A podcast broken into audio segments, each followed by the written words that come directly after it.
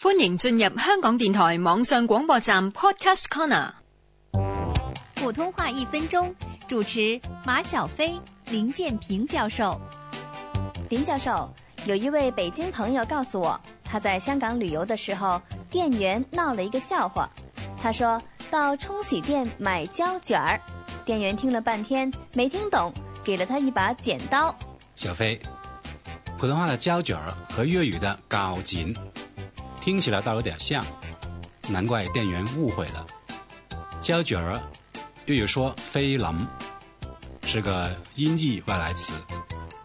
现代汉语词典收录了“菲林”这个词。